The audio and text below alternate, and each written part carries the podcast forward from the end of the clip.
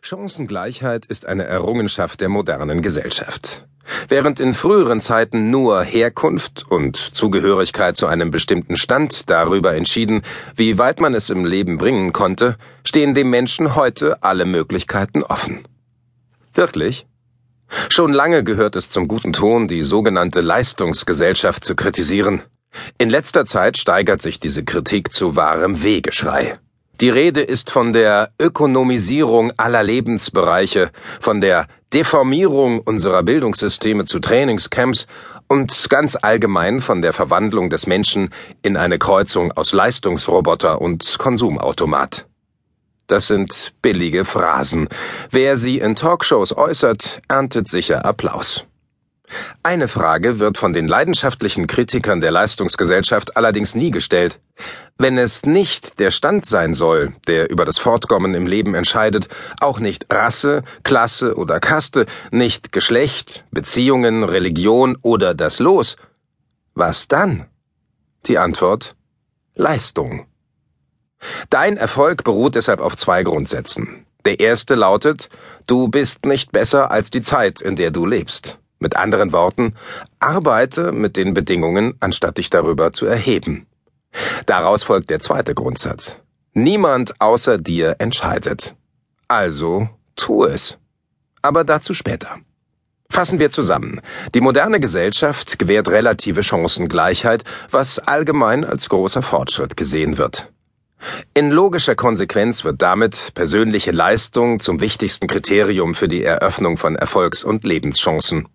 Leistung wiederum muss gemessen und verglichen werden, und daraus ergeben sich die vielen Verfahren zur Benotung, Beobachtung und Bewertung, die Rankings und Ratings, von denen wir alle heute umgeben sind. Das allerdings schmeckt den Gutmenschen nicht, die sonst bei jeder Gelegenheit Demokratie und Chancengleichheit für alle fordern. Den Schinken essen und das Schwein behalten wollen, mit diesem rustikalen Sprichwort ist die Schizophrenie beschrieben, in der die moderne Gesellschaft gefangen ist. Einerseits ist unsere Welt als offenes Rennen gestaltet, bei dem jeder im Moment der Geburt auf seine Startposition gesetzt wird. Andererseits hat sich eine Mentalität breit gemacht, die für jedes Versagen eine Rechtfertigung, eine Ausrede sucht.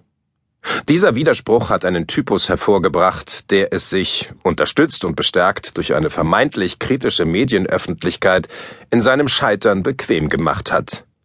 Ich nenne ihn Killjoy. Killjoys verderben anderen den Spaß, den sie selbst nicht haben. Ein Killjoy sucht die Gründe für sein Versagen grundsätzlich bei anderen, vornehmlich in der Gesellschaft. Zu diesem Zweck erstellt der Killjoy aufwendige Analysen, welche ihm den Ruf eintragen, intellektuell zu sein.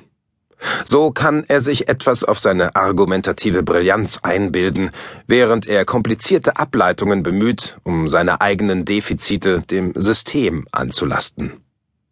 Häufig firmieren Killjoys als Philosophen, Schriftsteller oder Feuilletonjournalisten. Sie scheuen alles, was anstrengend ist, zum Beispiel ehrliche Arbeit, Sport oder gesunde Ernährung. Statt an sich selbst zu arbeiten, überziehen sie Menschen, die sich anstrengen, um sich selbst und ihr Leben zu verbessern, mit Verachtung. Ein Killjoy, der seinen Job nicht hinkriegt, verteufelt die Leistungsgesellschaft und schimpft auf die Gier erfolgreicher Manager. Ist er alkohol- oder zigarettenabhängig, wirft er allen anderen Gesundheitswahn vor.